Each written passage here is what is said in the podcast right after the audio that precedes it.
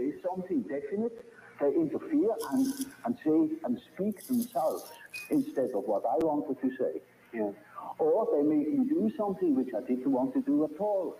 Or they withdraw in the moment where I want to, to use them. They suddenly disappear. One of the most extreme views that we have, or one of the very men that you knew around Dr. Freud, we mentioned a moment ago, Otto Rank. He spoke of the birth trauma. He said the actual trauma being born would leave a, uh, a powerful impact on the ego and, and show itself throughout the life of the person. I should say this is very important for an ego that it is born. Yeah. Otherwise, it wouldn't be. this is uh, highly traumatic, you know, Yeah. when you fall out of heaven. But uh, you, uh, you, uh, will you take a literally uh, Otto Rank's position of the trauma as having, you might say, a psychological effect? Don't you see, this is an event that happens to everybody that exists. That once has been born. So everybody is born, has undergone that trauma. So the, the, the, the word trauma has lost its meaning. I think So, in other Because words, it is, it is a general fact, which you cannot say it is a trauma. Yeah. It is just a fact. yes, yes, I see. You see, because then you cannot observe uh, uh, a psychology that hasn't been born. Yes, Only then you could say what the, what the birth trauma is. Yeah. And then, until then you cannot even speak of such a thing. Yeah. It's just a lack of, of uh, epistemology. Well, Dr. Yu, we've been talking about the early Com isso, nós iniciamos aqui mais uma noite no Filosofia para Psicólogos, né? A partir de tradicionalmente mais uma fala do Jung. E já já vamos aparecer aqui na tela, só um instante, né? Para desgosto de todos vocês. Mas é, a questão é interessante, né? Que Jung fala sobre a sobre a questão do, do, do ego, né? Da, da, digamos, a ironia que ele faz com. Tá parecido. Que ele faz a, a ironia com essa questão, né? Digamos, do, do pecado original, né? Do decaimento, né? Supostamente, né? É, é, que o homem sofre, de certa maneira, a partir do, do digamos, dessa representação do ego, né? Que eh, ele apresenta um teórico ali diante de uma determinada perspectiva e fala, ah, nascer é necessariamente um trauma, né? É, nascer, é, você poderia conceber essa teoria como uma teoria é, a partir de que concebe a noção de trauma como algo que pode ser originário do próprio nascimento. E Jung ironiza a partir dessa perspectiva, né? Entendendo que ainda bem que o ego nasceu, né? Porque pior seria se ele tivesse caído diretamente do céu, né?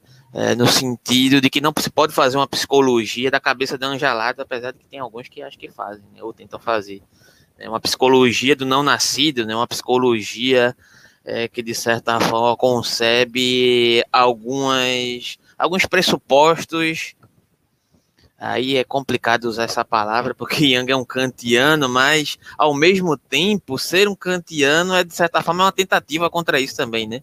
É, é, é digamos é, ir de encontro a, digamos, a certas concepções muito fixas no sentido epistemológico, só que o a priori kantiano é um a priori concebido a partir de uma determinação do já nascido, né, digamos assim, né, daquele que concebe, da condição de possibilidade de observar, né, é, algo enquanto visão de mundo, algo enquanto é, já dado a partir de uma determinada concepção de, digamos, de aparato cognitivo, entre aspas, né, de uma representação de quem pode vislumbrar o fenômeno e pode até mensurar o nômeno de forma equivocada, né, digamos assim, de não alcançar isso, mas pelo menos dentro de uma certa estrutura, e para isso é necessário nascer, né, digamos assim. No sentido epistemológico, isso representa que, de certa forma, isso não está é, digamos assim, pressuposto antes desse contato com a vida e né, que é necessariamente sempre essa relação, digamos assim, de uma é, de, um, de um sofrer, né? aprender, aprender de certa forma a viver com isso, com essa falta, com a impossibilidade do conceito, inclusive, apesar de que, né, em certo aspecto, alguns a priori ainda se mantenham diante dessa relação com a existência. Eu acho que eu já comecei, sei lá, indo longe demais aqui, né? Mas é essa isso. Foi, essa foi pesada. Mas é isso, aqui mais uma vez estamos aqui, vamos dar continuidade à leitura do livro. Estamos aqui nessa parte aqui. Não estamos nessa parte porque eu estava dando uma adiantada na leitura aqui enquanto a gente não entrava, né? É, ele é, vai entrar na controvérsia entre Lutero e Estou na dúvida como é que se pronuncia isso. Deve ser Zwinglio, Zwinglio, sei lá, acho que é assim. Deve ter som, som, de, de, de V esse W. Pois é, não sei. É, eu sei que é a finalização do capítulo que a gente estava elaborando, né, no, no, no, último encontro. A gente vai terminar o, ele hoje para poder entrar pelo menos assim, inicialmente, na questão do, do Schiller, né, no Jung, como ele uhum. acha, ele concebe importante esse momento, né, para a constituição dos tipos dele. E vai ser interessante, né, porque vê um, um kantiano analisando alguém que, de certa forma, fomentou uma influência, em certo sentido, ali em Hegel, também no, na, naqueles que, que, que vêm posteriormente tidos como românticos e etc., é, eu acho que vai ser interessante. Mas aí, Ítalo, se quiser fazer um resuminho aí, já que tu gosta de fazer isso do, do encontro anterior, né? Porque como a gente chegou aqui e apresentar e falar do curso de filosofia para psicólogos que eu esqueci de falar, né? Que em certo sentido é um curso que vai dar para você, digamos assim, repertório, né? O curso uhum. de filosofia para psicólogo não é para ensinar psicologia a você que já tem a sua digamos, a sua vertente psicológica bem definida, né? que já estuda a sua área de psicologia, mas é para dar você uma amplitude conceitual, né, não só acerca da área que você escolheu, né, seguir dentro da psicologia, como outras que, que podem provocar esse diálogo, né, que de certa forma faz uma análise, digamos assim, em certo sentido, uma análise conceitual de determinadas perspectivas da psicologia de um modo geral, né, que pode dar mais ferramentas de diálogo para você é, digamos assim, se enriquecer enquanto profissional. Se quiser, estamos aí. E é isso. A, a, a questão é que o, o cara que, que faz psicologia, a pessoa que faz psicologia, ela se beneficia mais do estudo da filosofia do que os profissionais de outras áreas. Porque existe muita teoria filosófica que baseia, é, é, que, que serve de, de base para a atuação do psicólogo. Né? E quando não é isso que acontece, né? mas a teoria psicológica ela surgiu a partir de uma influência é, filosófica. Né? Então, digamos assim, a, a terapeuta é, é, do, do, da fenomenologia, o da, o, da gest, o da Gestalt, por exemplo, ele vai usar uma série de, de, de de fundamentos teóricos da filosofia. E aqueles que não são da filosofia são herdeiros de debates filosóficos, né? Mas se for uma pessoa da, da, da TCC, por exemplo, vai ter que lidar com uma série de preocupações a respeito de epistemologia, de teoria da ciência, que são coisa da filosofia. Percebe? Então, você não tem, não, na psicologia não tem como escapar de filosofia. Não tem como escapar. Agora, não são todos os psicólogos que param para estudar filosofia é, é, com certo aprofundamento. É para isso que e a gente tá por isso, é, exatamente, para isso que a gente está aqui. Por isso que eu acho que o nosso curso pode, pode gerar um diferencial. Né? Ítalo, deixa eu só fazer um comentário dentro do teu comentário, porque eu estava conversando isso, inclusive, com uma amiga que está fazendo terapia com uma psicóloga e ela percebeu essa questão, digamos assim. Ela já tem, de certo sentido, boa noite, aquela. É, ela, ela tem um certo sentido, ela tem uma, uma, uma, uma formação intelectual, digamos assim, satisfatória, né, diante daquilo que a gente pretensiosamente considera satisfatório. Não que a psicóloga, jamais é meu papel aqui querer criticar psicólogo, jamais, isso não, é a questão aqui, né? É porque por, por muitas vezes quando você segue numa determinada linha, como você mesmo estava falando aqui, você às vezes você sem querer você cai numa certa limitação teórica, digamos assim, né? Uhum. E talvez se você provocar esse diálogo, você pode até expandir digamos mais assim, é, digamos, certas percepções sobre a sua própria área, né? Criar diálogos interessantes e poder, de certa forma, trazer uma própria profundidade para sua prática clínica. E eu estava falando justamente isso com ela, conversando sobre essa questão, né? E é, ela comentando sobre alguns processos de análise dela e etc. É, comentou sobre mim, né? E aqui é, sobre o curso com a psicóloga dela, a psicóloga dela achou muito interessante, né? já é uma ponte, né? Então, desculpa só te interromper, mas é porque eu me lembrei disso, sabe? No e, inclusive com o Young, a partir do, do livro, de tipos psicológicos, algumas, algumas análises que ela fez no sentido é, de, de certos diagnósticos, etc. Muito interessante, sabe? Eu acho que é, é por esse caminho, né? Eu não sei se tu já ouviu falar de filosofia clínica e o que é que tu acha disso. Né? Eu, eu acho que é um pouco uma questão mais assim de, de, de, de, ferramenta baseada numa noção de análise conceitual da racionalidade dos conceitos utilizados dentro da clínica, digamos assim, né? É, mas eu acho que tem a ver, em certo sentido, também com, com, essa questão. Mas é lógico que eu acho que a gente também tem esse trecho né, da, da, análise conceitual que a gente se coloca, mas eu acho que é um pouquinho mais do que isso, sabe? Essa, essa pretensão nossa de construir essa questão aqui, sabe? Mas enfim, desculpa te interromper, mas aí tu, tu prossegue de onde eu te interrompi. Tranquilo.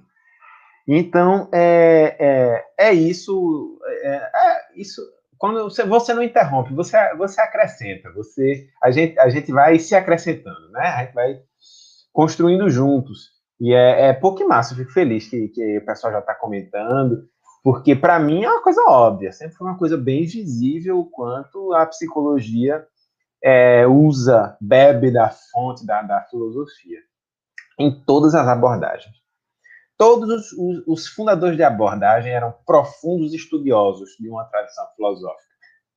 Né? Então, é, é,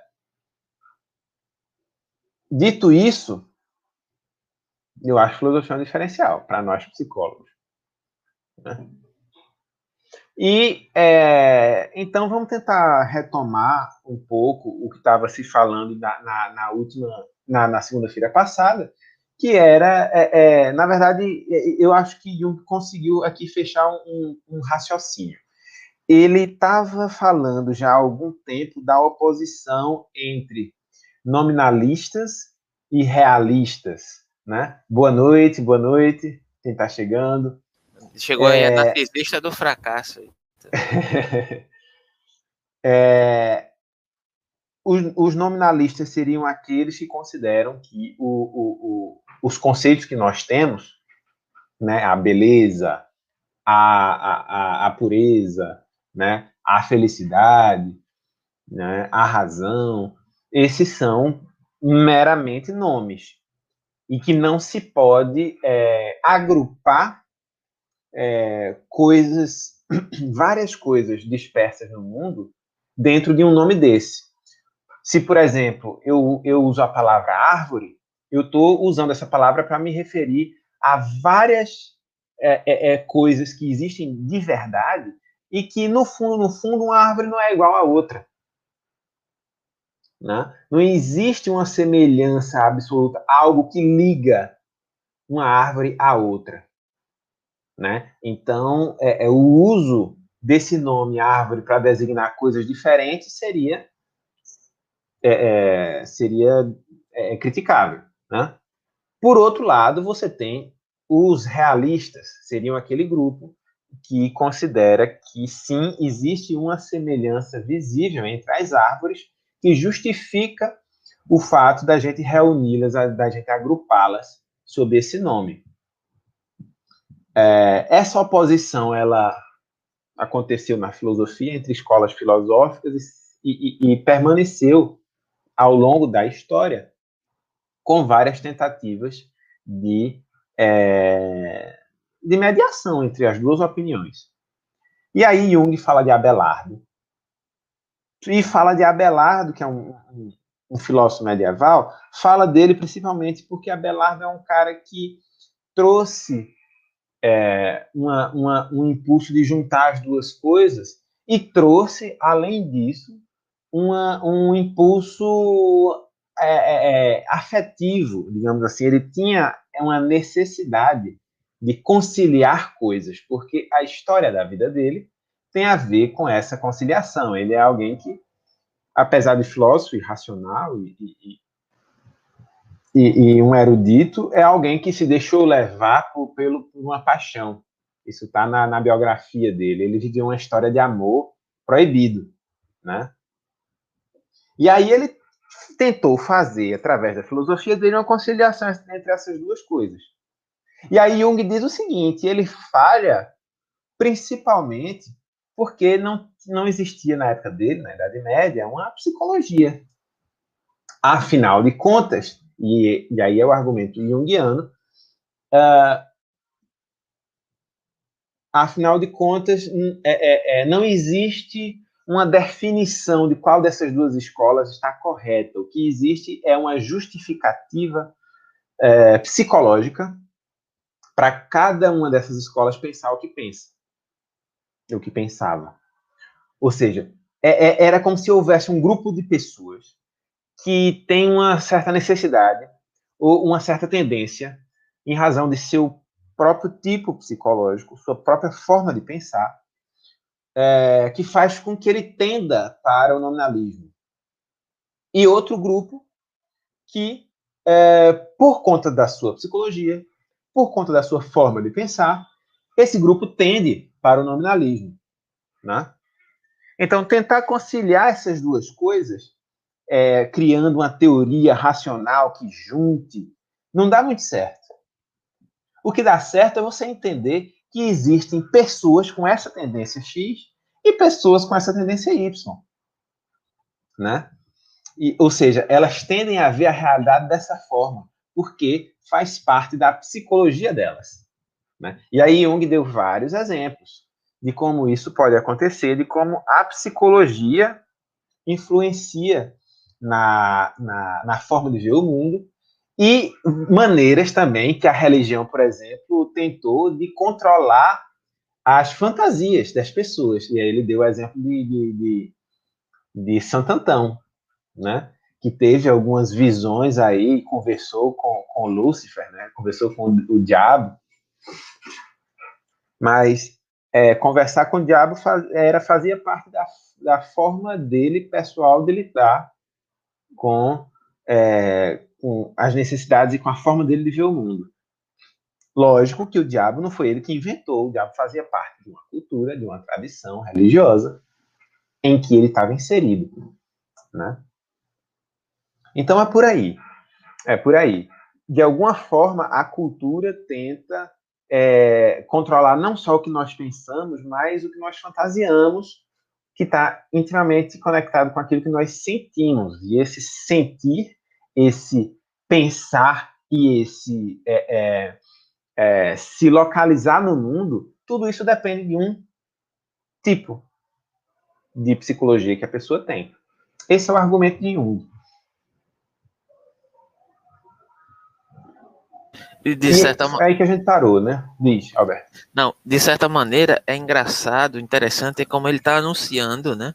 Você bem disse aí né, na sua fala, quando você falou, é, não adianta é, nós é, entendermos ou discutirmos o que, digamos, de certa maneira poderia ser mais, mais correto ou deixar de ser correto diante daquele, da, digamos, daqueles antagonismos que ele apresenta. Né? Mas uma certa tendência psicológica que havia nesse sentido de se relacionar, digamos, com essa representação racional, com essa representação corpórea e com essa representação de uma determinada cultura né, ou, ou, digamos assim, o espírito de uma determinada época, né, que é justamente o que vai constituir novamente, aí toda vez esse cara fala isso, a noção de alma em Jung, que, é, que substitui a noção de psique, entre aspas, né, porque para ele a alma, de certa maneira, ela dá, ela dá conta de uma forma mais ampla daquilo que ele quer representar no sentido é, psicológico mesmo, né, da teoria psicológica de Jung. E aí quando você fala nesse sentido que ah, faltava uma psicologia, né, naquele momento, uma psicologia, digamos, é, que analisasse esse contexto, né, não, né, faltava, parece que o Jung está fazendo uma autopropaganda de dizer ah, que faltava uma psicologia analítica ali para perceber que os, os, indivíduos tinham um certo comportamento de determinado sentido, porque eles eram contaminados por determinados parâmetros, digamos assim. Ele está anunciando a questão dos arquétipos, né? Acho que você bem sabe que os arquétipos são um conjunto de comportamentos, né, que de certa forma são formados por complexos, né, e os complexos são, digamos, é, certas representações em detrimento de determinados objetos na vida, né, na cultura e etc., que se relaciona com essa ideia de alma, que tendem a ser estimulados e que são, de certa forma, digamos assim, é, constituídos, né? Então, por, e aí os complexos eles podem se apresentar como conscientes ou inconscientes, né? E aí, tá, e o engraçado quando você fala, né, e a gente faz esse diálogo, provoca esse diálogo com Jung a partir da nossa interpretação, eu, pelo menos, eu, eu entendo que parece que ele está também fazendo essa, essa brincadeira no sentido de dizer, olha, é, se houvesse uma psicologia analítica naquele período, né, talvez esses indivíduos percebessem que o comportamento deles, em certos aspectos, era regido por determinados complexos, por determinados comportamentos que, que têm a ver com, com essa relação com a alma deles, nesse sentido que eu falei aqui agora, né, e que talvez eles pudessem é, repensar esse modo de existir em algum momento, né, ou não, né, ou pelo menos compreender o modo pelo, pelos quais, né, eles estariam circunscritos na, dentro daquele período. É, é muito interessante isso.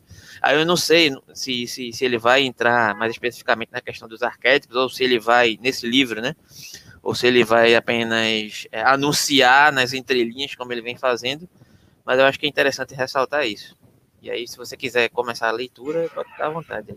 Perfeitamente. Eu acho que faltou a gente falar daquele trechinho que ele fala de Freud, né? Um dos um fala de Freud e fala de Adler é, um, um, dos pares de opostos que ele, que ele brinca, Jung brinca muito com pares de opostos, e um dos pares de opostos com que ele brincou foi é, Freud e Adler. Freud faz, criando uma psicologia do instinto, né? E Adler criando uma psicologia do eu. E aí ele diz, olha, Freud criou uma psicologia do instinto porque fazia parte do tipo psicológico dele é, pensar de forma. É, como é que a gente pode dizer assim? Pensar no conceito de instinto, que é algo que nos une a todos. Né? Enquanto que Adler, por outras necessidades, outra forma de ver o mundo, criou uma psicologia do eu, que ressalta a, a individualidade de cada um, ressalta como nós somos diferentes uns dos outros enquanto que a teoria de Freud ressalta como nós somos a mesma coisa na base, somos um instinto, né? Então, olha aí, nominalismo e, e, e realismo estariam representados aí por Adler e, e, Freud, né? Mesmo que Adler e Freud não, não, nem sejam de escolas nominalistas ou realistas, mas o tipo psicológico, a diferença de tipos psicológicos aparece novamente. E aí Jung chega e diz: Eu vou resolver essa questão né? Como todo grande pensador faz. Ótimo, perfeita observação. É bom ressaltar isso. É, ok. Você quer começar a leitura? Eu, vamos, vamos começar a leitura. Eu acho que eu aí... começo aqui a leitura, aí no próximo capítulo, quando for entrar em Chile, aí você, é, você retoma. Você beleza, pega. beleza. A controvérsia entre Lutero e Zwinglio sobre a ceia. Dentre as controvérsias posteriores que agitaram os espíritos, há que mencionar o protestantismo em particular e o movimento da reforma em geral. Já este fenômeno em si é tão complexo que mereceria ser decomposto em vários processos psicológicos distintos, antes de se tornar objeto de estudo analítico. Mas isto foge do âmbito do meu saber devo ater-me, pois há um caso apenas dessa grande luta dos espíritos, ou seja, a controvérsia entre Lutério e Zwinglio sobre a ceia. A doutrina da transubstanciação, mencionada acima, foi sancionada pelo Concílio do Latrão em 1215 e tornou-se sólido artigo de fé, em cuja tradição também Lutero foi criado. Ainda que a ideia de uma cerimônia e sua execução concreta, com o significado salvífico objetivo, fosse totalmente contra o evangelho e o movimento evangélico se dirigia exatamente contra o valor das instituições católicas, Lutero não conseguia libertar-se da impressão sensória imediatamente ativa das espécies de pão e vinho. Não conseguia ver nelas apenas um sinal, mas a realidade sensória e a imediata experiência eram para ele exigência religiosa indispensável. Defendia, portanto, a presença real do corpo e sangue de Cristo na ceia. Recebia-se no e sob o pão e o vinho, o corpo e o sangue de Cristo. A importância religiosa da experiência imediata do objeto era de tal ordem que sua imaginação estava fascinada pelo concretismo da presença material do corpo sagrado. Todas as suas tentativas de explicação fica, ficam sujeitas a este fato. O corpo de Cristo está presente apenas não espacialmente. segundo a chamada doutrina da consubstanciação, está realmente presente, além da substância do pão e do vinho, também a substância do corpo sagrado. Todas as suas tentativas de explicação ficam sujeitas a este fato. O corpo descrito está presente apenas. Não, é, a ubiquidade do corpo de Cristo. Então, acho que eu, eu repeti, não foi? Foi. A ubiquidade do corpo de Cristo, postulado por essa concepção, e que acarreta dificuldade especial para a compreensão humana, foi substituída pelo conceito de volipresença, o que significa que Deus está presente em toda parte, onde quiser. Imperturbável diante de, dessas dificuldades todas, Lutero não abriu mão da experiência imediata, da impressão sensível, e preferiu colocar de lado todos os escrúpulos da compreensão humana, dando explicações em parte absurdas e em parte insatisfatórias. E aqui, de certa forma, ele já anuncia uma, uma certa tendência que Lutero tinha, né, de, de, de se deparar com essa questão é, mais sensória, né, de certa forma, não conseguir, que constituía parte da, da concepção do tipo psicológico de Lutero, né, por mais que, de certa forma, toda a doutrina de contraposição à Igreja Católica indicasse no lado contrário, né, ele não conseguia, de certa forma, se livrar desse, desses estados de complexo que, de complexos que constituíam o estado psicológico dele, em certo sentido, diante de uma certa tendência né, ao, ao sensório, né, em, certo, em certo aspecto. Isso. Ele, é, ele rompeu com a igreja, mas está não mantendo o dogma da transubstanciação. Mas manteve a igreja dentro de si. É um pouco kantiano é. isso também, né? Digamos é. assim. É. mas assim, apesar de que, né? Apesar de que kantianos é, me matariam se eu dissesse isso. Mas em certo aspecto é verdade. Inclusive teve uma live sobre Kant na, na quinta-feira passada, foi bem interessante, sabe? E é, e, é, e é, interessante também como o tipo psicológico kantiano ele tem uma certa tendência a rejeitar certas coisas. E aí eu tô, eu tô fazendo o jogo contrário. Né? Eu sou muito sacana, velho. Sério, sacanagem pura. Não, mas é sério, é, a questão, né, o, o indivíduo ele tá tão convencido de uma certa racionalidade kantiana que qualquer objeção que você faça, digamos assim, em um certo aspecto, ele vai rejeitar ah, você tem que considerar o todo. Ah, mas esse argumento, ele é, digamos, fazem isso com Hegel também, com Marx, sabe? Não, mas uhum. tem a uhum. noção de totalidade em Marx, que vem de Hegel, e, e aí você não pode falar, de, digamos, de uma crítica que um pós-moderno já, já utiliza isso já como escanteamento, né, digamos assim, como crítica a Marx, porque você não está levando em consideração a noção de totalidade, tipo a palavra mágica, né? Tipo, já não se questiona Resolve mais, tudo, nada. Né? a partir disso, né? É, a mesma coisa, em certo aspecto, lógico que eu não estou aqui para contestar a grandiosidade de quem estuda Kant, de, de, de, nem do próprio Kant.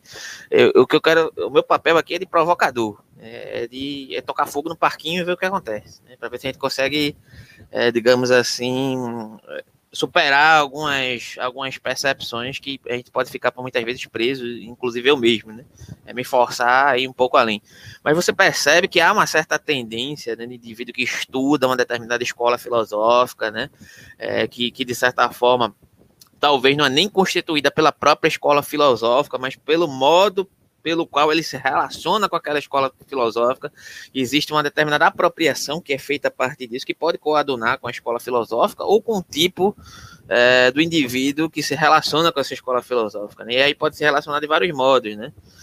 E aí eu tenho a impressão que é justamente essa questão aqui do Lutero que ele está colocando. Né? Lutero, apesar de se, se contrapor à escola católica, digamos assim, eu estou fazendo uma totalização gigantesca, né? porque como o próprio Young disse aqui, é, só essa análise aí equivaleria a um, mapeamento de vários tipos psicológicos dentro desse, desse movimento de contraposição, né? Mas é, é de certa forma é o, a constituição do tipo psicológico de Lutero não consegue se livrar de algo que ele mesmo, digamos assim, é, racionalmente, entre aspas, e bota aspas nisso, é, precisaria se desapegar né, naquele contexto. Mas aí não dá, né?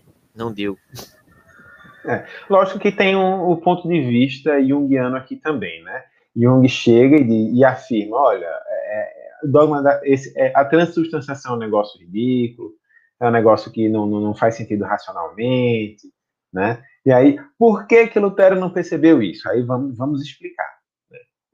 E Jung meio que cria uma, uma questão aqui, né?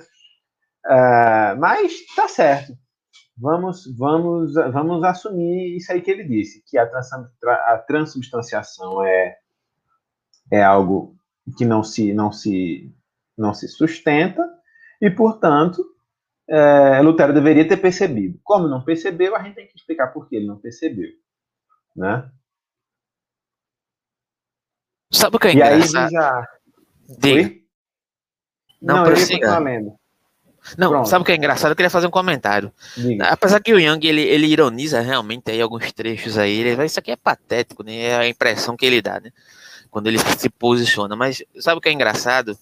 É, é que eu acho que a relação com a própria religião aqui nesse contexto, ela não está circunscrita nem ah, ah, ele deveria ter percebido isso ou não. Ou, ele, ele coloca isso em, um certo sentido irônico, né? Mas ele, o que ele está uhum. provocando é justamente uma percepção né, de como esse, essa constituição psicológica ela se relaciona contraditoriamente a partir das suas dos seus complexos, digamos assim, das, das suas é, é, das suas características, digamos assim, né, que, que se estabelecem para para com o modo pelo qual a alma, no sentido de uma constituição psicológica daquele indivíduo se formou, né, se formulou, né, para com as, relações e representações se, se deram naquele sentido. Isso é muito interessante porque, inclusive, é, isso se dá do modo pelo qual você simboliza, digamos, o espaço que a religião ocupa na sua vida. Você pode interpretar a religião como uma instituição, como algo mais concreto,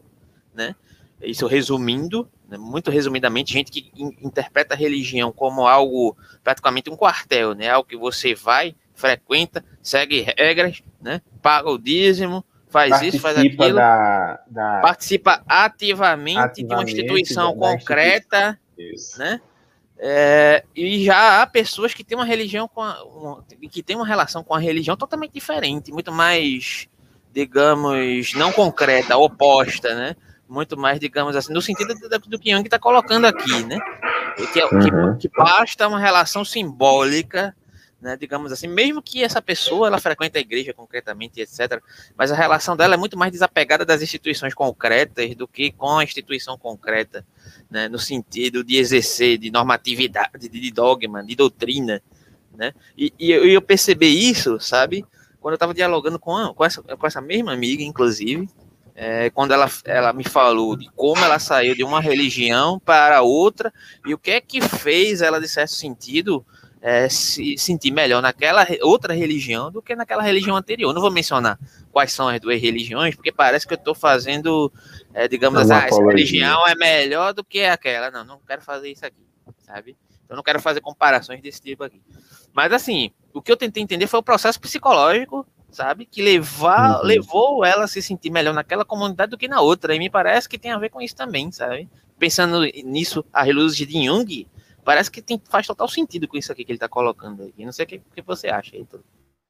Não, é, é, é, eu acho que sim, eu acho que uma, uma é, é tem a ver também com o processo identitário, né? Quer dizer, quem é, se sente fazendo parte da religião X acha que cumprir as normas e fazer parte dos ritos é, parte de quem ele é. Então tem uma noção identitária aqui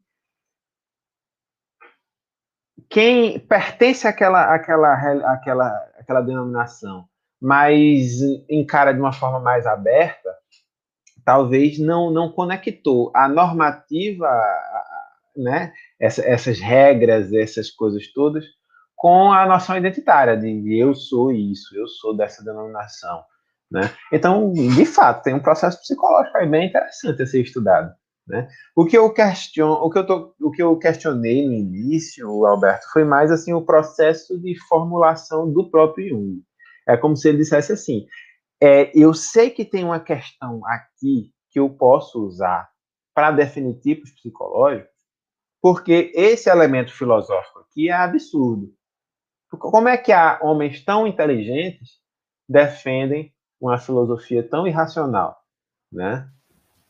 meio que joga essa e descobre que tem, tem caroço naquele angu ali, porque ele supõe isso, né? Não, e aí tem uma, esse exagero... junguiana também. Não, né? ele coloca esse exagero também. Eu, eu acho que tem esse elemento sim também, né? Mas eu acho que ele coloca isso também para mostrar como que um cara tão, digamos assim, tão superior intelectualmente, digamos assim, entre aspas, bota várias aspas nisso, porque eu não acredito nesse conceito de superioridade intelectual, uhum. mas para ficar alegórico, para a gente poder entender, né? É, não percebeu que isso estava sendo contraditório com o próprio comportamento que ele propunha em certos aspectos, né? Uhum. Eu, acho que isso também é importante, né? no sentido de ele colocar como é que ele não percebeu a contradição do comportamento dele, do tipo psicológico dele, em detrimento daquilo que ele mesmo estava contestando, né? Do contexto da reforma, do, né? Da, da, do, da, do, do, próprio lugar onde ele estava inserido. Não, sim, é interessante, é interessante. O raciocínio de Jung é, é interessantíssimo. É interessantíssimo. Vamos lá. É, a, a, o parágrafo 92 diz assim: É difícil admitir que tenha sido apenas a força da tradição que, que prendeu Lutero a este dogma, pois exatamente ele demonstrou de sobejo poder alijar formas tradicionais de fé. Alijar é, é, é atacar, né? Formas tradicionais de fé. Então não, não deve ser só pela força da tradição. Beleza, vamos lá.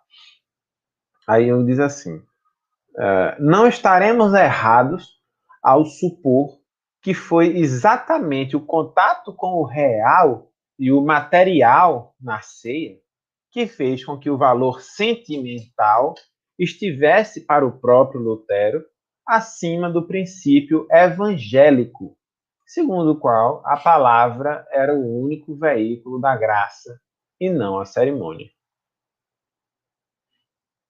Para Lutero, a palavra tinha o valor salvífico. Mas, além disso, a participação na ceia também era um supermediador da graça. Como dissemos, isto seria apenas uma concessão aparente às instituições da Igreja Católica. Na realidade, era um reconhecimento exigido pela psicologia de Lutero da realidade sentimental baseada na experiência sensória.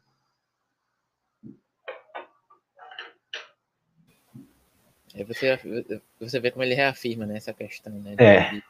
Ele aponta uma contradição dentro de, de, de Lutero, né? Causada por, pela constituição psicológica de Lutero, né? Uhum. E aí eu acho que eu vou prosseguir a leitura, tá? Pode ser Beleza. ou você tem algum comentário a fazer? Não, acho, eu acho que não, é isso mesmo. Em oposição ao ponto de vista de Lutero, defendia Zwingli uma concepção puramente simbólica. Segundo ele, tratava-se de uma recepção espiritual do corpo e sangue de Cristo. Este ponto de vista se caracteriza pela razão e por uma concepção ideal da cerimônia. Tem a vantagem de não ferir o princípio evangélico e evitar ao mesmo tempo qualquer hipótese contrária à razão. Mas não estava conforme ao que Lutero queria conservar, isto é, a realidade da impressão sensória e de seu específico valor sentimental. Também, deixa eu repetir essa parte aqui, mas não estava conforme ao que Lutero queria conservar, isto é, a realidade da impressão sensória de seu específico valor sentimental.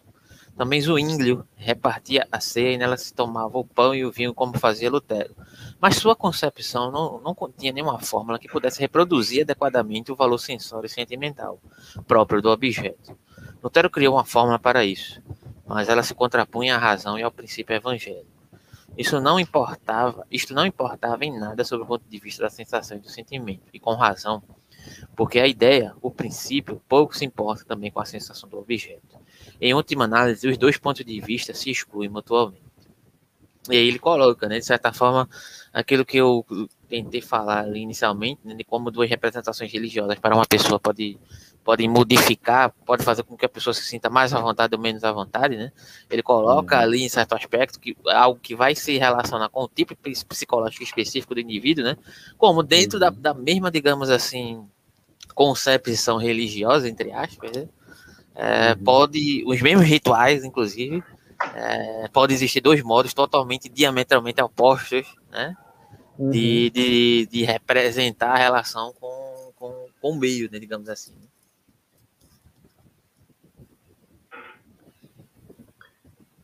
Posso ler, Alberto? Leia. É, a formulação de Lutero favorece a concepção extrovertida. A de Zwinglio oferece, não, favorece o ponto de vista ideal. Ainda que a fórmula de Zwinglio não faça violência ao sentimento e à sensação, mas dê apenas uma concepção ideal, parece que deixa lugar para a atividade do objeto. Mas, ao que tudo indica, o ponto de vista extrovertido não se contenta em ter um lugar disponível. Exige também uma formulação em que o ideal vem depois do sensório, assim como a formulação ideal exige um segundo plano para o sentimento e a sensação.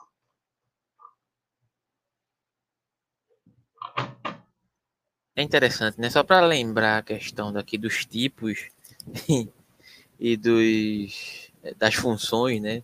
Os tipos são dois tipos, né? Extrovertido e introvertido.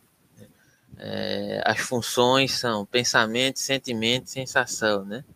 Uhum. E aí existem as funções racionais e as funções irracionais. Né? As irracionais estão ligadas à sensação e à intuição, né? É, que é algo que parece que, de certa forma, está ligado àquilo que Lutero concebia, né? uma relação externa, né? uma, uma relação que se dá com os Concreto, rituais, né? com a concretude de fora para dentro. Né? Já o Zwinglio, ele já era mais, digamos, é, racional, né? simbolizaria de dentro para fora, digamos assim, aquilo que, de certa forma, é, relaciona constitui, na verdade, a relação dele com o meio, né? através das concepções racionais, das funções que são elas pensamento né? é, e sentimento, né? a partir dessa concepção mais individual. Quando ele coloca ali justamente que o Zwinglio, é, o ideal, ele está oposto à concepção extrovertida, é nesse sentido, né? que o extrovertido uhum. é alguém externalista, né? que se relaciona uhum. com o externo, né? com, com, com a, a existência, digamos assim. Né? É, enfim. E aí Enquanto ele o, o introvertido, o introvertido é aquele sujeito que, né, tá pensando, é, é, é, se volta para dentro e se sente mais satisfeito quando, quando é, é lidando com ideias, com, não é isso? Isso, com, só para deixar um pouco mais claro aqui, porque surge, toda vez ele joga isso aqui, né, e aí às vezes pode ficar meio estranho, porque ele não usa a palavra introvertido extrovertido, ele coloca ideal, coloca não sei o que, né? Aí você faz, opa, mas porque parece às vezes que o ideal é algo que se relaciona com o externo, né? Às vezes pode, pode levar a entender isso, né? Se é ideal, ele tá pensando no, no que tá fora, né? Digamos uhum. assim, né? Mas não é bem isso, né? Não, é, é, é o inverso, né? O, uhum. ideal, o ideal é que tá dentro, porque quem, quem pensa, quem tem a ideia é, é o sujeito que se volta para dentro. Mas ele menciona aqui a palavra extrovertido. O ponto de vista extrovertido não se contenta em ter um lugar disponível. Uhum. E aí ele continua, né? Encerra esse capítulo sobre o princípio dos tipos na história do pensamento antigo e medieval, certo de haver levantado apenas um problema. Minha competência não chega ao ponto de poder abordar exaustivamente um problema tão vasto e difícil. Se, se conseguir dar ao leitor uma noção da existência de diferenças típicas de ponto de vista, realizei meu objetivo. Nem preciso acrescentar que estou ciente de que nenhum material aqui empregado ou foi de maneira definitiva. Devo deixar esse trabalho àqueles que possuem neste campo melhores conhecimentos do que eu. Uma dose de humildade, né? Depois de pisar na cara de Freud. aí é. veio a, a, dose de humildade para fechar o capítulo. E aí a gente chega em Chile, finalmente. Né? A gente vai dar uma, uma, uma, pincelada em Chile, né? Acho que dá para a gente dar uma, uma, uma adentrada, né? Pelo menos uma apresentação, né? Já que é o título, inclusive, da live que tá passando aí embaixo, aí, ó, com as outras é. informações, né, para poder te dar uma contextualizada, e eu acho que talvez esse Chile vai durar aí uns, uns dois ou três encontros, contando com o próximo, inclusive. Creio eu. Não sei se você quer começar, tem algo a comentar. O que você achou? Você acha que foi satisfatório a exploração do Young nesse capítulo aí do medieval? Ele, ele disse que esperava que fosse. Você acha que foi? Eu acho que foi, foi arretado. Eu não sabia metade do que ele falou aí. Aprendi muito com ele. Eu também não entendo tanto assim, não entendo quase nada de, de filosofia medieval e, e, e, e, antiga. Aprendi demais. Então, eu acho é, que ele. A teoria dos tipos é interessante. A teoria dos tipos é muito, muito interessante. Você começa. Você lê um negócio assim, você começa a pensar qual é, qual é meu tipo. Aí começa a, né, a ver como é que eu me relaciono com as coisas. Será que é o tipo, será que é outro? Pois e começa é, a ver isso, né, recorrente na, nos pensadores e tal. É um mapeamento interessante. Né? Ele diz, ah, isso aqui não é uma concepção definitiva, porém, você tem algo melhor? Faça você, né? Sabe? Não, é, né? é, é, é, interessante. Eu consegui pensar até aqui, né? E aí, se você se tem algo melhor, use, né? Faça, crie você mesmo, faça você mesmo, né? Ô, Alberto, aí é, é, fica, ficam, algum, ficam algumas questões, né? De onde vem isso? Seria uma questão, né? E, e, e uma, um esclarecimento, talvez, que seria interessante fazer, de que esses tipos não são tipos determinísticos, né? Que são apenas tendências, formas de ver, é, mas que não determinam como vai ser o pensamento, como vai ser a, a, a atitude do, do, sujeito, né? Haja vista os primeiros exemplos que ele deu lá atrás, Tertuliano, né? Que é um cara da razão, né? um cara super racional, super, é, né? super voltado para si mesmo, né? para dentro, mas que descobre as paixões e valoriza essas paixões tanto que meio que faz um movimento de tentar compensar o seu tipo, né? Como ele mencionou lá em cima. Então não, não são não são tipos que são é, é, podem ser compreendidos de forma determinística. Né? Isso é importante ressaltar. Para a gente não dizer aí, ah, cada um tem seu tipo psicológico. Aí diz, ah, que coisa determinista. Não, não é por aí. Né? Isso é uma coisa. Outra coisa é, é, é questionamento. De onde vem isso? De onde vem esses tipos? O cara nasce? Será que é antropológico? Será que é cultural? De onde vem isso? Caiu direto do céu, como ele disse lá no começo.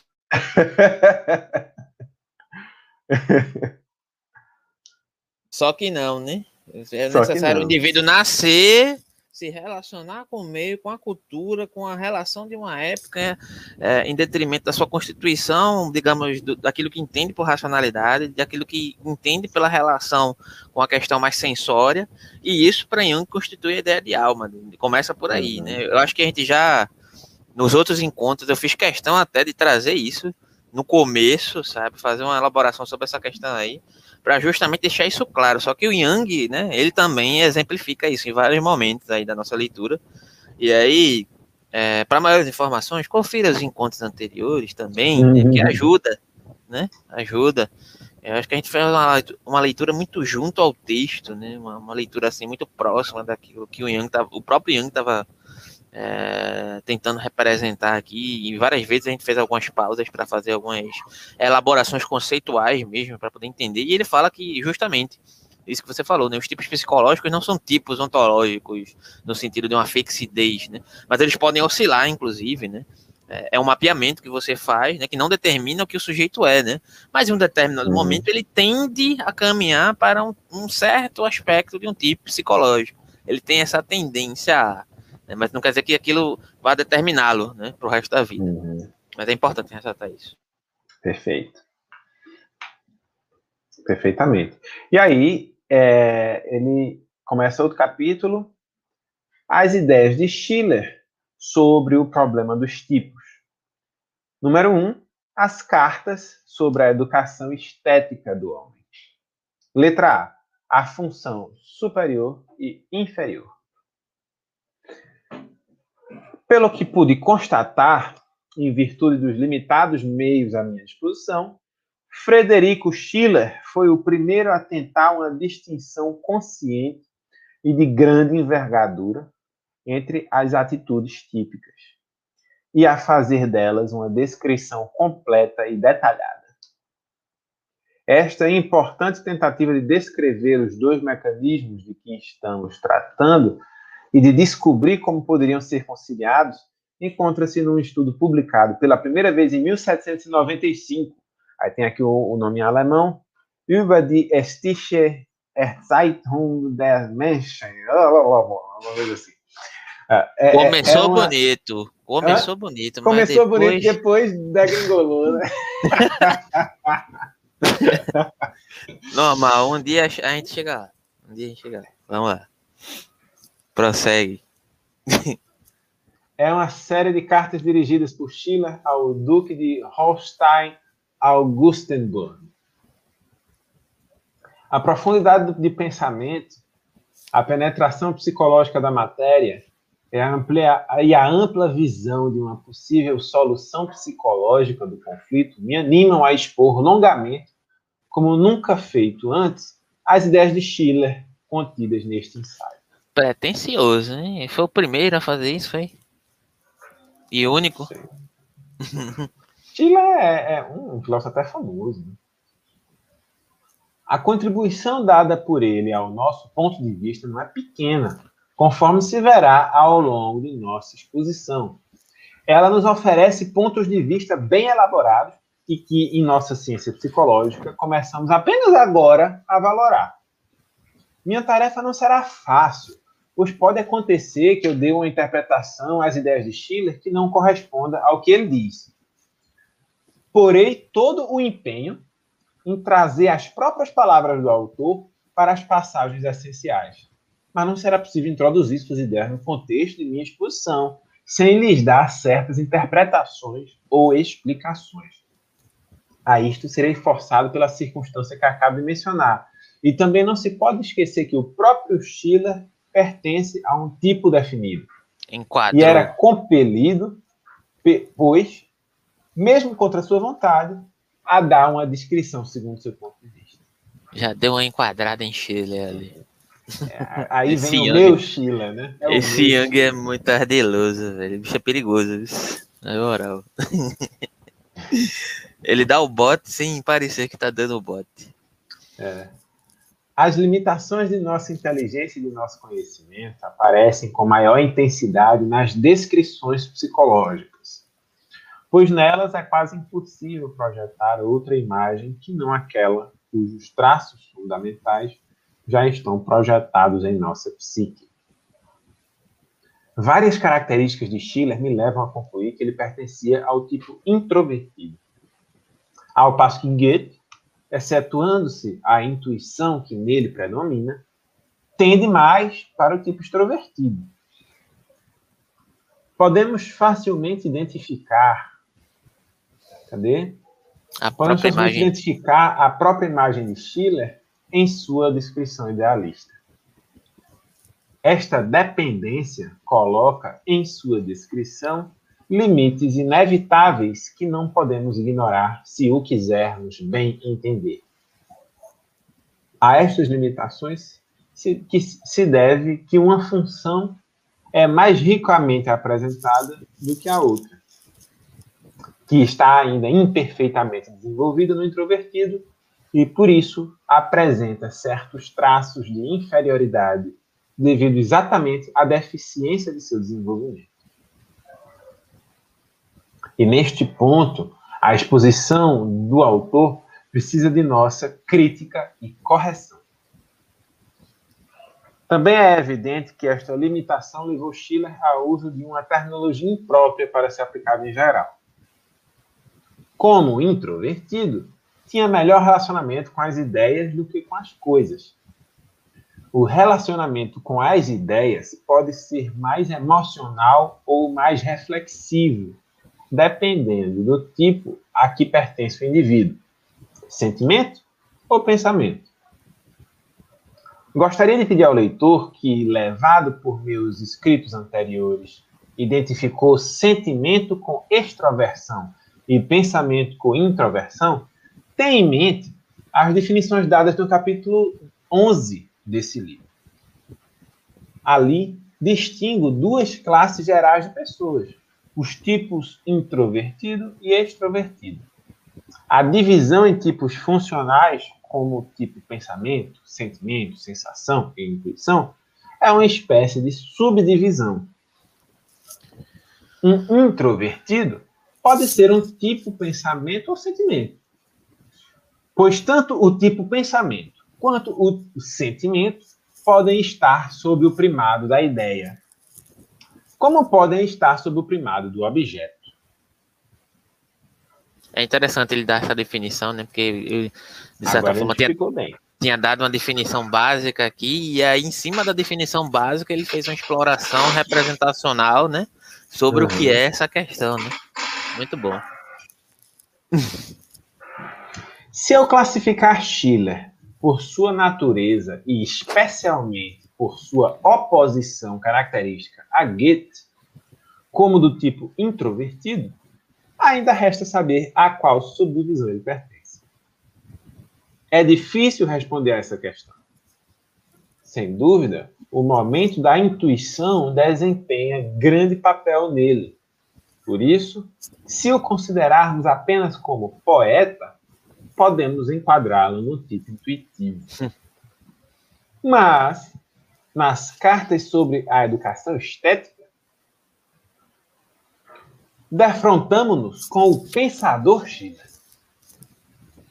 Não só pelas cartas, mas também das próprias confissões de Schiller, podemos deduzir quão forte era nele o elemento reflexivo.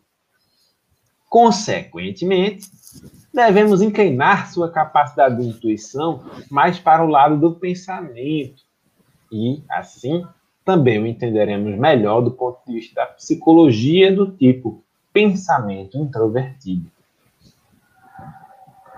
Espero que fique suficientemente demonstrado a seguir que essa suposição corresponde à realidade, pois não são poucas as passagens no descrito de Schiller que falam expressamente em seu favor. Peço ao leitor ter sempre presente que a hipótese por mim levantada estará na base de toda a argumentação que se segue. Esta advertência parece necessária porque Schiller, um, porque Schiller Aborda. Schiller aborda. Essa advertência me parece necessária porque Schiller aborda o problema pelo ângulo de sua própria experiência interior. A formulação extremamente geral que lhe dá poderia ser considerada um abuso ou uma generalização precipitada, tendo em vista que outra psicologia, ou seja, outro tipo de pessoa, pudesse, pudesse abordar o mesmo problema de modo bem diferente.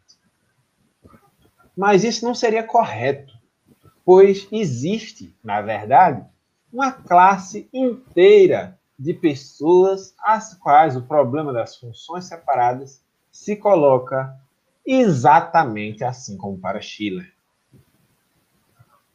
Se, portanto, no decorrer de minha explicação, eu sublinhar unilateralmente os, e o subjetivismo de Schiller, não, eu sublinhar a unilateralidade e o subjetivismo de Schiller, não pretendo com isso diminuir em nada a validade e a importância do problema por ele levantado.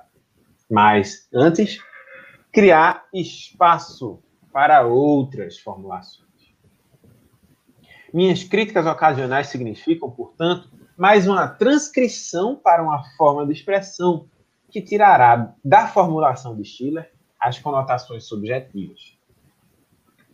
Minha exposição seguirá bem perto de Schiller, de modo que não abordará tanto a questão geral da introversão e extroversão, que nos ocupou exclusivamente no, cap no capítulo 1, mas bem mais o conflito típico do tipo pensamento introvertido. É, ele está tornando essa coisa um pouco mais complexa, né? Dentro das definições gerais, né? É, dos tipos, ele vai pegar o tipo introvertido e vai trabalhar as funções do tipo introvertido, né? Entre a noção de pensamento, é, sentimento, né? É, digamos assim, ou sensação, né? E intuição, em detrimento dessas concepções, né? As, as, as funções racionais e irracionais, né? E parece que ali ele já definiu um tipo específico que vai permear né, o tipo do Schiller, que é um pensamento introvertido, né?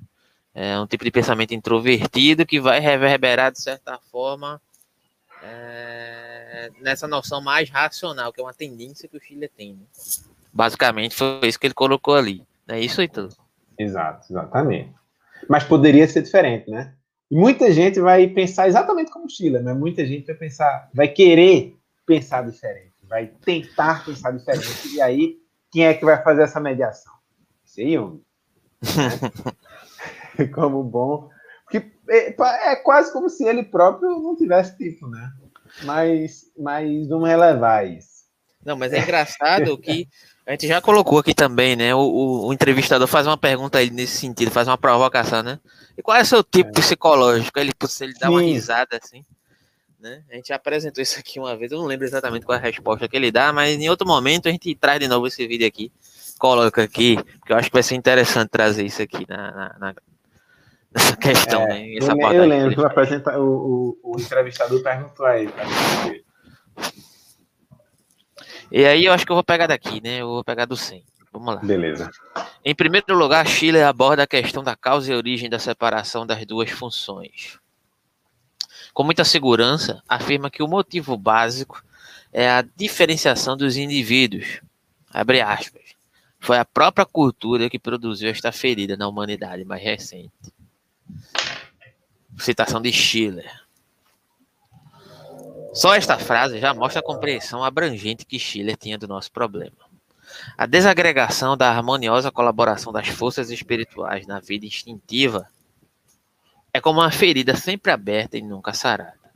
Uma verdadeira ferida de amfortas, porque a diferenciação de uma função traz consigo, inevitavelmente, a hipertrofia de uma e o esquecimento e atrofia de outra.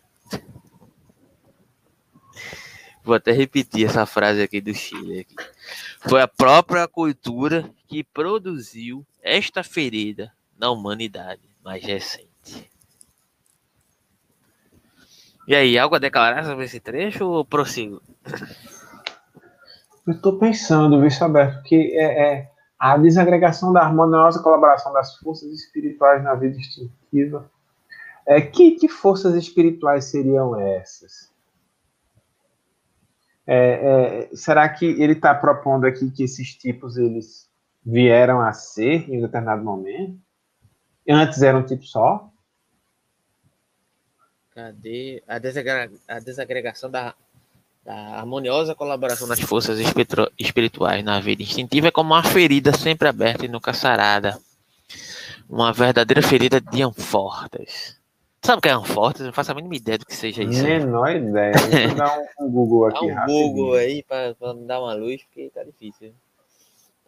Eu, eu tenho impressão, sabe, é, é, que ele está falando de um determinado período, né, um cultural, né, é, de acordo com a análise antropológica, né, que ele está fazendo aqui naquele contexto, né, que teria uma tendência, né, é, a uma desarmonia da, da vida é, extintiva, né, digamos assim, né, que, que, que, de certa forma se dissociaria dessa noção, digamos, de uma concepção mais espiritual, racional, né, naquele determinado período, né, que é algo que de certa, de certa forma, digamos, que fazia parte daquele contexto cultural, que eu estou fazendo interpretação livre, não tenho certeza se é isso não, mas que de certa forma seria algo inconciliável. A partir de um determinado momento surgiu, né, digamos assim, essa dimensão né, da, da, da, de, uma, de uma ruptura né, dos instintos com os âmbitos, é, digamos, mais espirituais, no sentido ligado a essa suposta racionalidade, né, digamos assim, que seria algo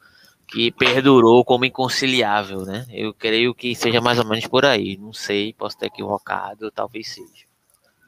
E aí, quando Olha, ele coloca tô, aqui. Diga. Eu estou pesquisando aqui Anfortas, e parece que Anfortas é um, é um rei, um rei mítico do reino em que havia o Santo Graal. E é, é também um personagem da obra de Wagner. Parsifal é o mesmo Anfortas. É, a mesma, é o mesmo personagem. conceber em que contexto, né? Porque aí eu acho que tem que é. forma, saber o contexto desse, a história desse, desse, a história do, do, do fulano aí para saber exatamente do que ele está falando. Basicamente, ele se sente responsável pela morte do pai. Porque recusou a descobrir é, o Graal. É, eu acho que trabalha nessa, Eu acho que dá para associar com isso que eu tentei falar aqui de um certo modo, né? Talvez, né? Essa questão do santo graal, né? essa noção Deixa espiritual, em detrimento de uma, de uma perspectiva, digamos assim, de ruptura, né? Uhum. Eu acho que tem relação com isso, né? Só que para elaborar melhor, isso não vai dar agora, não. Mas eu creio que é por aí. Mais ou menos por aí. Pelo menos um, um a primeiro contato com o texto, né, passa por essa questão, né, por essa, digamos, essa ruptura né, entre o espiritual e o, o, e o instintivo, né, digamos assim. O espiritual não no sentido do, do da alma junguiana, né, o espiritual no sentido do, de, um, de uma representação racional dessa relação com essa noção espiritual, digamos assim. Né. Acho que pa, pa, passa por aí. Ok. Vamos continuar lendo para isso ficar mais claro, né? Não, não desconheço as vantagens de Schiller que a geração de hoje, considerada em sua unidade na balança da razão, possa ter em relação à melhor do mundo antigo. Mas deve iniciar a luta com fileiras cerradas e deixar o todo competir com o todo. Qual dos novos sairia sozinho das fileiras para lutar, homem a homem, contra um ateniense pelo prêmio da humanidade? De onde provém esta relação desvantajosa dos indivíduos apesar da vantagem da espécie?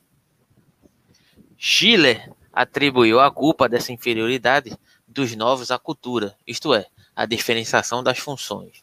Aí ele já começa a fazer esse joguete, né, digamos assim, é uma determinada ruptura da cultura, digamos assim, né, de uma representação cultural daquele determinado aspecto, a partir desse problema das funções que ele coloca a partir da sua própria teorização, né, de Jungiana. E aí ele segue. Mostra de início como, na arte e na ciência, o entendimento intuitivo e especulativo se separaram a delimitar ociosamente entre si os campos de aplicação. E com a esfera a qual limitamos nossa atividade, impusemos-nos também um senhor que, não raro, acaba oprimindo as demais aptidões. Enquanto a luxuriosa imaginação devasta, em algum lugar, a árdua plantação do entendimento, em outro, o espírito da abstração consome um fogo junto ao qual poderia aquecer-se o coração e acender-se a fantasia. Eu acho que é por aí, né? Então tá dando a impressão que ele tá seguindo nesse caminho, não é não? É, tá dando essa impressão.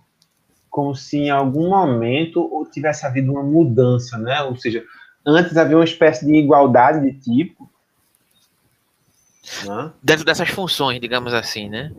É, é. Não seria nem os tipos, seria dentro de uma concepção do determinado tipo específico, dentro das noções de funções específicas, haveria uma certa ruptura nesse sentido, que poderia estar relacionado com outras questões de um modo amplo, né? Mas ele está falando que, ele, ele no caso do claro... Chile específico, seria por aí, né? Mas ele não deixou claro qual é, o, qual é a função que, que, que muda, ou, ou, ou, ou tu pegasse isso. É a função da razão, é? veja só, porque dentro do tipo introvertido, né, que é o que ele assumidamente colocou de uma forma mais geral, que o Schiller estaria circunscrito, ele poderia estar ligado, digamos, a, a concepções racionais ou irracionais, né, as funções, né? Uhum. É, que estariam... não é mais racional, mas pensamento, é? né? introvertido é... pensamento. Então, porém, né, dentro da concepção racional, ele poderia também ter a questão do sentimento, né, que é o outro tipo dentro do introvertido, sendo racional, né, também tem o âmbito do sentimento, ou seja, seria uma contradição dentro da noção de racionalidade, né, dessa noção de racionalidade entre a composição do, do pensamento e do sentimento. É justamente a ruptura entre a representação, digamos assim, espiritual, racional, né, e uma representação racional que vai considerar o sentimento entre o poeta e o cara que escreveu o livro da estética, né? Hum. Que ele, ele exemplificou ali, digamos assim, né? Seria Schiller poeta, porque ele está associa, associando o indivíduo que é poeta, né? A, a esse tipo mais é, das paixões, né? Do romantismo, etc. Né? Uhum. Dessa ódia a, a, intuitivo, digamos, né? É isso, ao intuitivo, etc. E diante do esteta, né, o, o teórico filosófico, né, seria justamente esse que está delegado ao aspecto introvertido ligado ao pensamento, né? E aí haveria essa contradição do pensamento e o sentimento, digamos assim, né? O que seria a partir de um determinado contexto de uma época teria se tornado inconciliável, é o que eu estou entendendo que ele está colocando aqui, mais ou menos dentro hum. desse sentido do aspecto do introvertido ligado a essa noção de racionalidade. Né? Hum. Dentro da noção de racionalidade, a partir de uma determinada época, houve uma ruptura da racionalidade diante desses dois aspectos que é inconciliável, digamos assim, até então. Pelo menos eu, eu tenho a impressão é isso que ele está colocando. Tu não acha não que é por aí? É, parece, mas eu, eu tô com dificuldade de entender é, é, e ter essa certeza, mas acho que continuando a ler, a gente, a gente esclarece melhor. Vamos lá. E mais, quando a entidade social faz da função o critério do homem, da função, tem a impressão que ele está colocando aqui, né? A função. Né? É a função, a função pensamento. É, a função, a função, seja lá ela qual for, o pensamento ou sentimento, né? Uma das uhum. duas. Não são elas que estão se antagonizando aqui, em certo aspecto. Uhum. Então, a função uhum. pode ser uma das duas, né? Quando a entidade social faz, é. é, faz da função o critério do homem ao honrar no cidadão somente a memória, no outro apenas o entendimento de tabelas e no terceiro a habilidade mecânica, quando aqui exige apenas conhecimento, não importa se contra o caráter e a colar revela um espírito ordeiro e de comportamento legal. A mais crassa obscuridade do intelecto quando, ao mesmo tempo, exige que as habilidades isoladas sejam exercidas com intensidade igual à extensão que concede ao sujeito. Não se pode admirar que as restantes disposições do espírito sejam preteridas para se voltar todos os cuidados para uma única que traz honra e proveito. Todas as citações aqui são do Schiller, que ele está colocando aqui, do próprio Schiller. É, há muita coisa de peso nesses pensamentos de Schiller. É compreensível que, ao tempo dele, devido a um conhecimento imperfeito do mundo grego, só se valorizasse os gregos pela importância das obras que legaram à posteridade e, assim, foram também sobreestimados além da medida, pois a beleza peculiar dos gregos deve sua existência sobretudo ao contraste com o meio do qual se originou. A vantagem do homem grego estava em ser ele menos diferenciado do que o homem moderno, se é que isto representa uma vantagem, pois as desvantagens dessa condição devem ser ao menos igualmente óbvias. A diferenciação das funções não resultou certamente da malícia, mas, como sempre e em toda parte da natureza, surgiu da necessidade. Se um desses admiradores posteriores do céu helênico e da beatitude acádica tivesse vindo àquele mundo na condição de ilota ático, teria uhum. olhado as belezas da Grécia com os olhos, olhos bem diferentes. Bem diferentes. Sem é dúvida. Se é verdade que o indivíduo tinha, mesmo sob as condições primitivas do século V a.C., maior possibilidade de desenvolver amplamente suas qualidades e capacidades, isso se deve unicamente ao fato de que milhares de seus semelhantes foram cerceados e esmagados por circunstâncias tanto mais miseráveis. Algumas personalidades exemplares alcançaram, sem dúvida, alto grau de cultura individual, mas uma cultura coletiva era praticamente desconhecida no mundo antigo. Esta conquista estava reservada ao cristianismo. Daí provém que os modernos, enquanto massa, não apenas se podem medir com os gregos, mas facilmente superá-los no que se refere à cultura coletiva. Por outro lado, Schiller tem razão ao afirmar que nossa cultura individual não acompanhou nossa cultura coletiva e certamente não melhorou nesses 120 anos que já transcorreram desde essa afirmação. Ao contrário, se não tivéssemos avançado ainda mais na esfera coletiva, em detrimento do desenvolvimento individual, não se justificariam as reações violentas é, que se personificaram no espírito de um Stirner ou de Nietzsche. As palavras de Schiller conservam sua validade até hoje. Ele colocou uma cacetada de uma reflexão aqui e precisaria de uns três encontros para poder dar conta, né? Mas eu acho, é, que você, porque... acho que você tá ansioso para comentar aí. Eu tô percebendo uma é... ansiedade em você.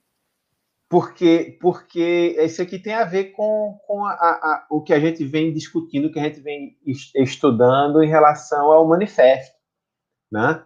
O manifesto que quem acompanha aqui o canal sabe que a gente lançou um manifesto é, para a reinterpretação das três palavrinhas do lema da Revolução Francesa liberdade, igualdade e fraternidade.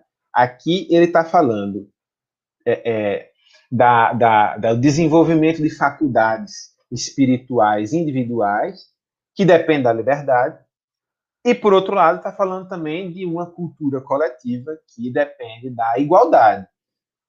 É, os gregos eles revelavam essas personalidades, esses grandes filósofos, esses caras que passavam é, é, a vida toda se divertindo com o pensamento, eram amigos da, da sabedoria, principalmente porque não tinha que trabalhar. Né? Porque era. porque, eram, porque tinham escravos para trabalhar por eles. E aí a, a igualdade era zero, né? A liberdade era total para uns e para outros nada, né? Então o cristianismo popularizou uma discussão é, que, que, que, que, ao mesmo tempo em que misturou um pouco as coisas no cristianismo é algo que, que tem a ver com emoção, tem a ver com afeto, afeição, sentimento religioso, ao mesmo tempo tem a ver com teologia, tem a ver com justificação racional de Deus, não sei o quê. Mas o fato é que massificou né, o debate. E nós, modernos, recebemos essa situação de coisas e, e, e nós massificamos ainda mais. Né? Nós, nós, nós, modernos, eu digo, nós e, o tempo de Jung na modernidade e nós na contemporaneidade, ainda mais. Né? é massificar é conosco mesmo, né? Por outro lado, com isso perde-se algo de liberdade, né? Porque parece que toda vez que você pro promove uma certa igualdade, é, isso faz com que a gente seja obrigado a meio que educar todo mundo da mesma forma para forçar essa igualdade, né? E essa educação meio forçada para todo mundo inibe diferenças né? e retira liberdade. Então, eu tenho estudado isso, sobretudo a partir de um livrinho interessante chamado é, é, Democracia e Liberalismo, de Norberto Bobbio. Eu tenho lido esse livro, é, assim também, um, junto com, com outras pessoas, feito a gente faz aqui, para tentar entender um pouquinho essa relação. E, e, e Bob deixa claro como é, é, a liberdade extrema é a adversária total da igualdade extrema. E embora exista, exista aí um certo meio, um certo meio de campo em que parece que uma ajuda a outra. Deixa eu fazer uma pergunta. Qual o tipo psicológico de Bob? Eita, aí, aí você me quebra. Aí você me quebra. Aí quebra as pernas de todo mundo. De Bob, a tua, é minha. Tá é. Mas é, é, é, eu acho que é isso que ele está fazendo referência. Né? Quer dizer, se a gente não tivesse é, fortalecido tanto o, o, uma cultura de massa, uma cultura coletiva, uh, a gente não, talvez pudesse dar alguns passos em direção à diferença, né? em direção a, a, a, ao desenvolvimento mais espontâneo, mais orgânico, mais, mais próprio, mais individual é, de cada um. Mas a gente meio que tem que é forçado a, a se desenvolver, todo, todo mundo desenvolver mais ou menos as mesmas, as mesmas habilidades, senão não passa no vestibular, né? Ou senão não arruma um emprego, alguma coisa assim sei lá. Me parece que é isso que Jung está fazendo referência. É, vê só, é, tem muita coisa para ser falada aqui. Eu vou tentar resumir, porque senão vai se embora o encontro inteiro nisso aqui. Vou tentar ser o mais breve possível, né? Tentando colocar o que eu quero colocar aqui. Eu tenho a impressão que Yang está colocando o problema da não conciliação, né, que surgiu em algum determinado momento, que ele enumerou aqui nesse trecho aqui, ah, existia um momento que, que não era assim, né? Ah, uhum. passou a haver um momento que, que, que houve uma inconciliação dessas questões. Só que aí quando você coloca, digamos assim, é, essa perspectiva individual, ele colocou Nietzsche ali, né? E eu vou ser obrigado a falar isso. Né? É, você coloca, de certa forma, essa ruptura individual em detrimento de uma ruptura coletiva, como antagônicos no sentido. Ele falou das funções aqui, não vamos esquecer que está ligado à questão da, de uma suposta racionalidade ligada ao pensamento e ao sentimento. Ou seja, o sentimento, pelo menos no meu entendimento aqui, estaria ligado, digamos, a um suposto coletivismo. Né? E o pensamento, né, diante desse âmbito racional, e aí já traz outro problema, né? porque ele está imputando esses pensadores que ele colocou aqui como Stirner e Nietzsche, uma suposta racionalidade ligada à noção individual que estaria representada a partir da concepção do julgamento ou do pensamento. E em que sentido ele estaria colocando isso? Aí tá, poderia ser um pouco complicado, porque a ideia de racionalidade no próprio Nietzsche, ela é a contragosto desse sentido aí que ele está querendo imputar, digamos assim, pelo menos a grosso modo, né? Agora, é fato, né, que de certo sentido Nietzsche, em termos de uma construção cultural coletiva, né, ele meio que rompe com essa questão, inclusive a partir da noção do discurso da pressuposta individualidade, né? Ou seja, existe uma, uma, uma ordem à individualidade quando ele vai falar na questão do liberalismo, ou seja, o, a noção de liberdade ligada ao liberalismo enquanto conceito filosófico, construção filosófica, isso de uma forma ampla, né? Porque existem alguns liberalismos, mas que se perpassam nos mesmos entremeios, né? Digamos assim. Mas quando ele vai fazer a crítica ao liberalismo, ele faz um elogio no primeiro sentido de dizer, olha, em certo sentido, esse ímpeto liberal ele, ele entende a dimensão do conflito, que é algo necessariamente faz parte dessa, desse diagnóstico da noção de vontade de potência né, que a gente coloca E do do conflito. né? Porém, em um segundo sentido, essa ode à individualidade é apenas uma, uma digamos assim, essa ode à individualidade no sentido de uma suposta individualidade, porque existe um segundo sentido de individualidade em Nietzsche, que é o que ele vai colocar, né, que muitas vezes tende a gerar confusão, né, no sentido de dizer, olha, isso aqui, na verdade, é apenas uma etapa né, para desembocar num pensamento de rebanho, ou seja, num pensamento coletivista em determinados aspectos de um determinado grupo específico que deseja extirpar, extirpar o conflito, extirpar, extirpar a questão da noção de vontade de potência, ou seja, aprisionar, né? É, digamos, abafar a questão do, do conflito. Ou seja, quando você pressupõe que é possível eliminar o conflito nessa perspectiva, você já está desembocando, digamos assim, numa ode, uma, uma concepção de um, de, uma, de um pensamento de rebanho que Nietzsche repugna, né? É, e aí, é, o, o que é que, que traz aqui nessa questão diante disso? né? De fato, Nietzsche ele vai falar de uma questão da- de uma autonomia, né? De uma autonomia que estaria ligada a uma, uma constituição de cultura. Isso já em um segundo momento, né? O que seria a cultura para Nietzsche? Valorizar o conflito, valorizar a vontade de potência, o que estaria muito mais ligado, digamos assim, a uma representação é, é, do sentimento, digamos assim, não necessariamente a uma concepção do pensamento, né? nesse sentido aqui, como ele está colocando que Nietzsche seria um individualista no sentido de ser um racional, um racionalista, né? Ele estaria muito mais ligado a, uma, a, a um trespassar desse suposto, desse suposto, dessa suposta autonomia do indivíduo dentro de, um, de, de uma, de uma ode à concepção de vontade de potência, né? Ou seja, se relacionar diante eh, da cultura para Nietzsche de forma autônoma é afirmar o conflito, digamos assim, né? é afirmar a dimensão do conflito, nem se permitir abarcar pela individualidade no sentido da liberdade individual, que para Nietzsche não existe essa liberdade individual, né? Não existe, não existe livre-arbítrio, né?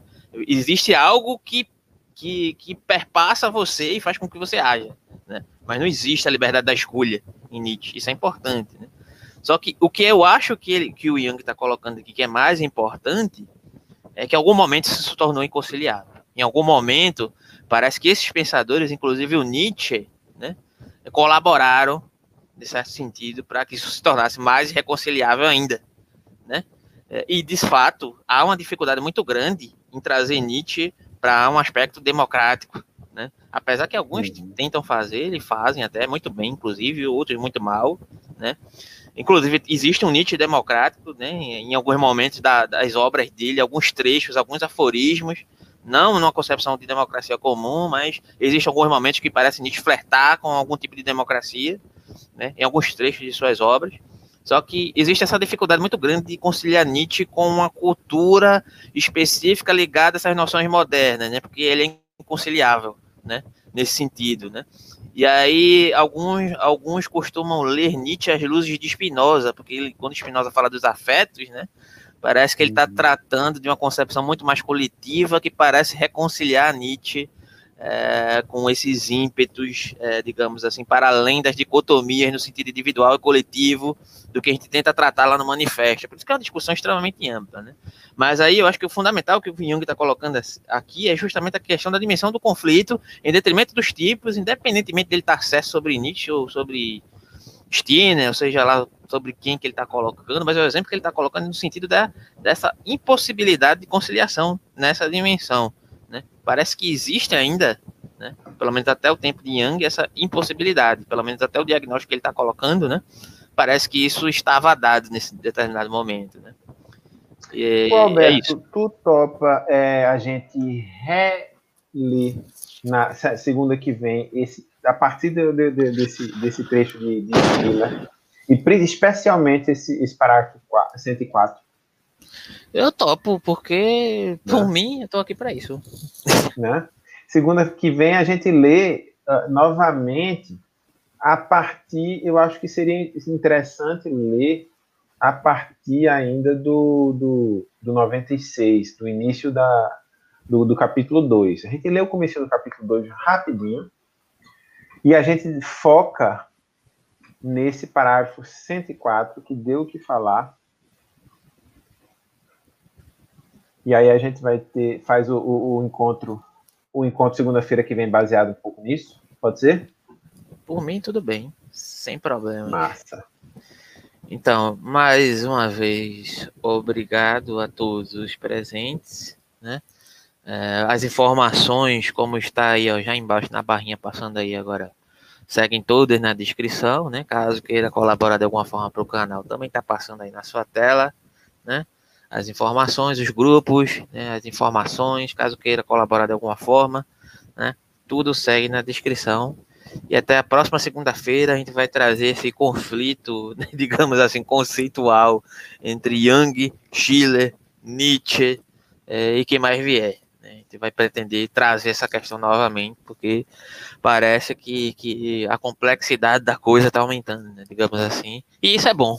Né? O desafio é, é, Esse é o que é o papel, né, digamos assim, do, do, do grande pensador, né? É desafiar você, né? Porque se, se você está lendo um livro que não desafia você, não adianta, né? É melhor pegar outra coisa, né? Sinceramente. Enfim, é isso, Rita. E diverte menos, coisa? é menos lazer. Se o livro, o é. livro não te desafia de forma alguma, então ele não te diverte, de verdade. Ele não é um lazer verdadeiro, é só um entretenimento. Bem, o que eu queria falar era dessa camisa massa que a gente está vendendo aí. É... Filosofia para psicólogos, falar um pouquinho do, do, do curso que a gente deve estar tá saindo em breve se você gosta de, de, filosofia, se você gosta de psicologia, se você gosta de debater esses assuntos, está convidado. A gente diz aqui quando, quando o curso está no forno, está saindo, quando sair a gente avisa por aqui, certo? É, no mais, gente, um grande abraço e até segunda-feira que vem. Até mais.